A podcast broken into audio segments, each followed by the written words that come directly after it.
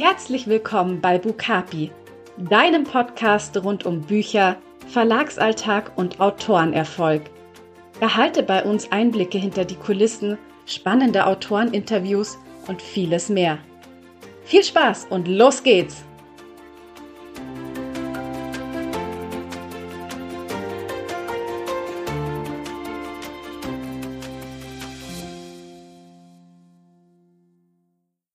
Hi, ich bin Julia Zieschank und heute spreche ich mit Nina Hirschlehner über das Thema Coverdesign.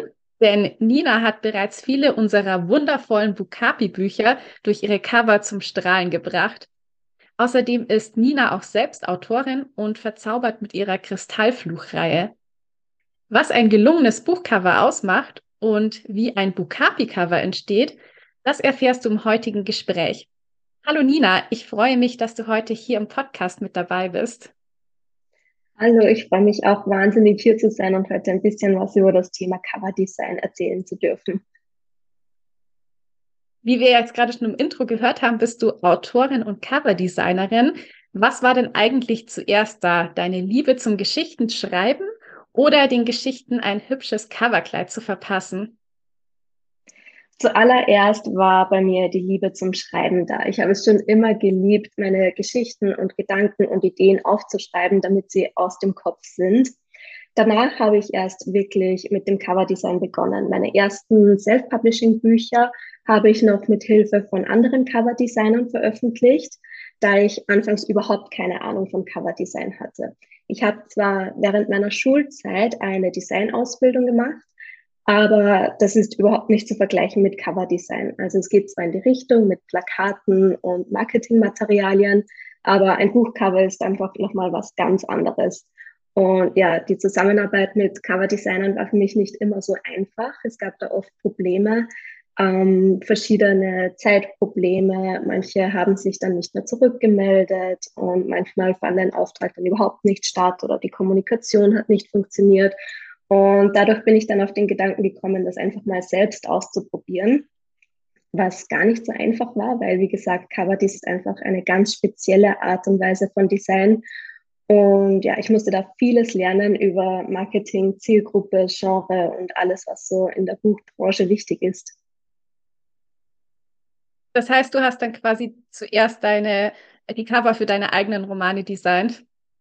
Genau, erstmal nur für meine Self-Publishing-Bücher und als ich da dann sicher war und festgestellt habe, dass die gut ankommen, dann habe ich den Entschluss gefasst, so jetzt schaue ich mir das nochmal viel genauer an und mache daraus nochmal meinen Beruf. Ach, spannend. Und wie bist du dann eigentlich so zum Schreiben gekommen? Das Schreiben, das war eigentlich mehr zufällig. Also ich habe schon ähm, im in der Grundschule gerne mal Geschichten aufgeschrieben zu meinen Lieblingssendungen wie Pokémon oder so, habe ich meine eigenen Folgen ausgedacht und das ist dann immer mehr geworden. Und als ich dann mehr gelesen habe, ähm, mit 14, 15 ungefähr, habe ich dann beschlossen, das kann ich auch, das möchte ich auch gern können. Und ja, dann habe ich angefangen, meine eigenen Geschichten aufzuschreiben. Ja, stelle ich mir auch sehr schön vor, wenn man da ja eh so eine Verbindung hat zu den eigenen Geschichten und die dann auch noch das Cover designt. Das ist ja irgendwie schon toll, wenn man quasi dieses Gesamtpaket selber machen kann. Ja, es ist auf jeden Fall nochmal viel individueller, weil keiner kennt die Geschichte so gut wie ich und ich kann dann nochmal Details einbauen, die einem Coverdesigner vielleicht so nicht bekannt wären. Gibt es denn eigentlich auch eine Stilrichtung oder ein ähm, Genre, für das du am liebsten Cover designst? Ja, ich liebe vielschichtige Cover. Das ist jetzt egal, ob es Romance oder Fantasy ist. Aber mir ist es total wichtig, dass ein Cover viele Ebenen hat. Ich spiele gern mit Texturen und versuche da einfach so viele Elemente wie möglich reinzubekommen. Besonders auch bei Romance, was ich eben total mag. Ähm, auch wenn es jetzt ein schlichtes Cover zum Beispiel ist, finde ich es total wichtig, dass es einfach trotzdem mehrere Ebenen hat und vielschichtig ist und dass man Details einbaut, die man dann vielleicht erst auf den zweiten Blick erkennt. Ja, also ich liebe das ja auch, so kleine Details und habe da auch, würde ich immer behaupten, einen sehr guten Blick für Details. Wie ist es denn da bei dir? Also ich kann mir vorstellen, wenn man gerade auf Details achtet, dann hat man bestimmt auch sehr viele Änderungsrunden bei einem Cover. Also wie lange dauert es denn so im Schnitt, bis ein Cover bei dir fertig ist? Das ist sehr unterschiedlich und es kommt immer auf meine eigenen Vorstellungen und bei Auftragscovern vor allem auch auf die äh, Vorstellungen von den Autoren an. Ähm, wenn ich genug Infos habe, dann ist es sehr einfach für mich und ein Cover ist teilweise in drei bis vier Stunden mal der erste Entwurf fertig. Manchmal dauert das auch länger. Ich sitze teilweise mehrere Tage, viele Stunden an einem Cover. Das kann schon ziemlich lang dauern auch. Jetzt hast du ja gerade schon erwähnt, dass du ähm, Infos bekommst. Also wie muss ich mir das denn vorstellen? Also erhältst du dann ein Briefing zu Beginn mit so den wichtigsten Stichpunkten zum Inhalt des Buchs? Ja, genau. Ich äh, habe einen Coverfragebogen ausgearbeitet, den schicke ich dann immer und der wird von Autoren und Verlagen ausgefüllt und da stehen schon mal für mich die wichtigsten Infos drin und daraus suche ich mir dann die Infos raus und lasse mal ein Bild in meinem Kopf verstehen. Kannst du noch so ein bisschen genauer den Prozess beschreiben, also wie so Schritt für Schritt ein Cover bei dir entsteht, wenn man jetzt quasi anfängt, wenn du das Briefing erhalten hast, was ist dann so der nächste Schritt? Also suchst du dann erstmal auf Pinterest nach Inspiration oder wie muss ich mir das vorstellen? Ja, bei Inspiration bin ich immer ganz vorsichtig, weil ich einfach total unvoreingenommen rangehen möchte. Ich widme mich wirklich mal eine Zeit lang dem Fragebogen und schaue mir alles an, wie passt das zusammen, was widerspricht sich, was passt zum Genre und zur Zielgruppe. Und dann beginne ich einfach mal mit einem leeren Dokument und beginne mit der Wunschfarbe und baue das dann Schicht für Schicht auf, versuche verschiedene Texturen aus, mische einiges, füge Schriften hinzu und arbeite dann so lange da herum, bis es mir gefällt und bis es auch den entsprechenden Vorstellungen aus dem Fragebogen entspricht. Ähm, ja, vielleicht kannst du noch so ein bisschen darauf eingehen, auch wie das dann am Ende ähm, zum Beispiel ist mit diesen ganzen Feinheiten, mit der passenden Schriftart zum Genre finden, ähm, weil ich muss, also ich stelle mir das so vor, dass das ja schon schwierig ist, ein stimmiges Gesamtbild einfach zu kreieren, weil die ähm, Schrift macht ja auch sehr viel zum Beispiel aus und dann vor allen Dingen auch, dass man zufriedene Kundinnen und Kunden am Ende hat. Ja, die Schrift ist immer sehr schwierig. Prinzipiell ist es ja für Romance-Cover nimmt man eher weichere, geschwungenere Schriften und für Fantasy vielleicht eher was stabileres, kantigeres.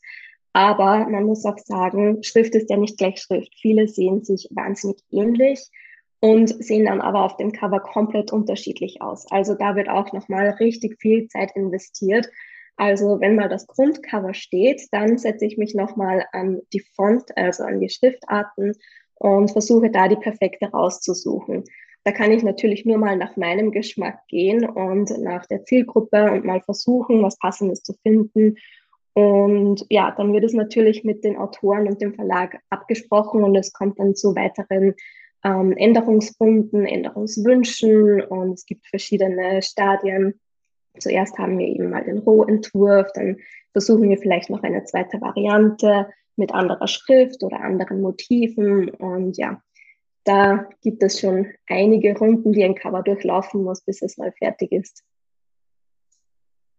Gibt es eigentlich einen Trend, der dir dann besonders viel Spaß macht? Weil es eine Zeit lang war es ja zum Beispiel sehr aktuell, dass man immer ähm, reale Pärchen aufs Cover gemacht hat. Jetzt momentan geht dir der Trend eher so zu einer sehr großen Schrift, die dann einfach zentral am Cover ist mit so Aquarellfarben oder sowas. Gibt es da eine, ja, etwas, was dir besonders zusagt? Ich muss sagen, ich liebe Blumen und Aquarell.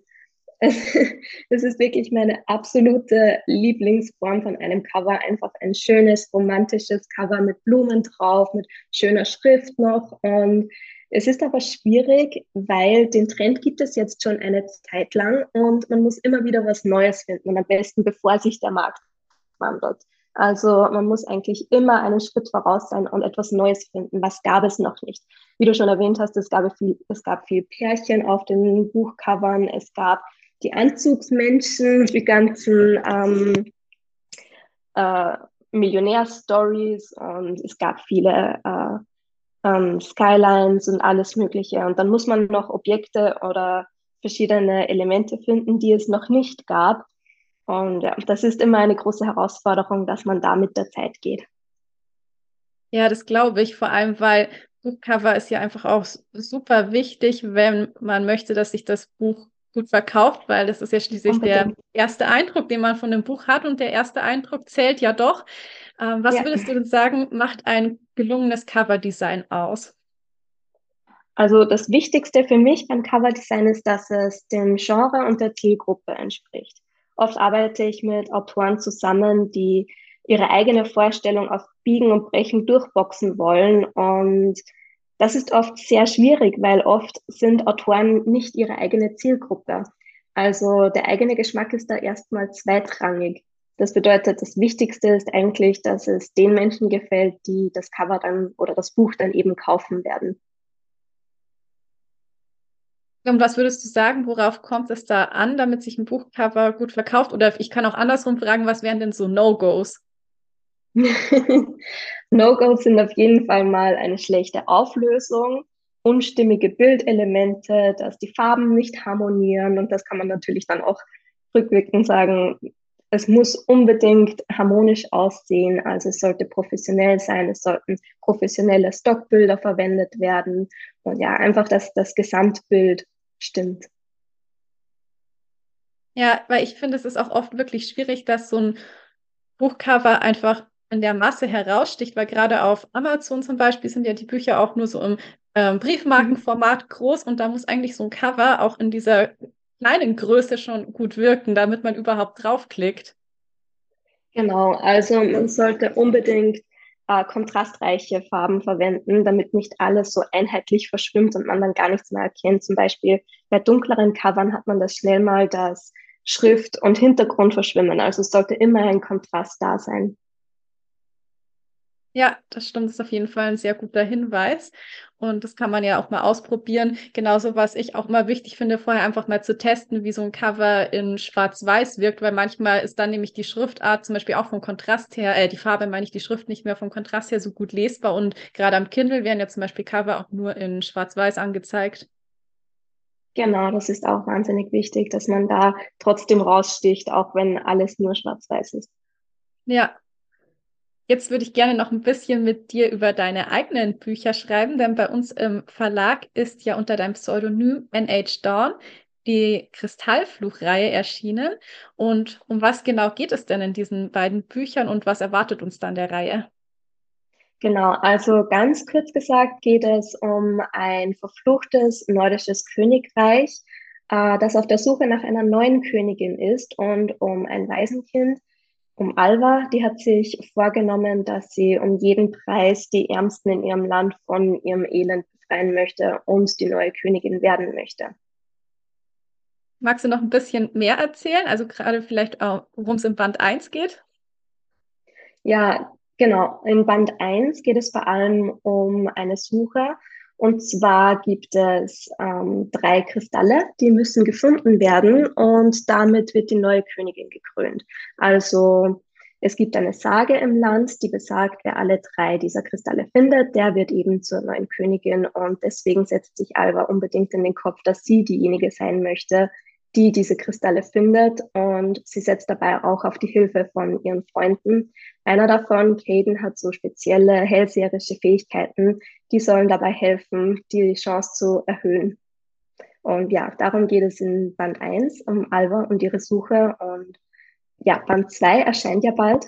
Das ist ja schon vorbestellbar. Genau. da möchte ich noch gar nicht zu viel erzählen, weil wir wollen ja keine Spoiler teilen. Aber ja, es geht weiterhin um Alvas Reise und ja, wie sie es schafft und ob sie es schafft, ihr Königreich dann vor den Gefahren zu retten. Das klingt auf jeden Fall super spannend und wir freuen uns auch schon riesig darauf, dass bald Band 2 rauskommt. Dann hätte ich jetzt nur noch die Abschlussfrage an dich und zwar, welches Buch sollte denn deiner Meinung nach jede und jeder gelesen haben, außer deinem eigenen natürlich? ja, unbedingt die, die ich lektoriert und bearbeitet habe. Nein, also ich als großer Fantasy-Fan würde auf jeden Fall sagen, der Klassiker natürlich Harry Potter ist eines meiner absoluten Lieblingsreihen. Und was ich persönlich auch total gerne mag, sind die Chroniken der Schattenjäger von Cassandra Clare. Das ist auch was, was ich unbedingt empfehlen würde. Also ja, das sind meine Top-Favoriten, wenn ich denn ja. mal zum Lesen komme, was auch so schwierig ist. Das stimmt, das ist immer das mit der knapp bemessenen Zeit. Aber die Chroniken der Schattenjäger habe ich auch alle gelesen, kann ich sehr empfehlen. Ja. ja, dann danke ich dir für diese tollen Einblicke ins Coverdesign heute. Sehr gern. Danke für die Einladung und die tollen Fragen. Ja, ich werde jetzt auf jeden Fall in Zukunft Bookcover noch einmal mit ganz neuen Augen betrachten, jetzt wo ich halt auch weiß durch dich, wie viel Zeit und Herzblut da in die Entstehung fließt und ja, auf wie viele Feinheiten und Details es auch einfach ankommt. Ja.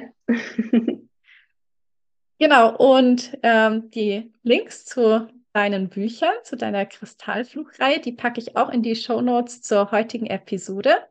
Und dann hoffe ich, dass auch euch den Zuhörerinnen und Zuhörern die heutige Folge gefallen hat und damit du keine zukünftigen Episoden verpasst, abonniere den Podcast sehr gerne in einem Podcast-Player deiner Wahl.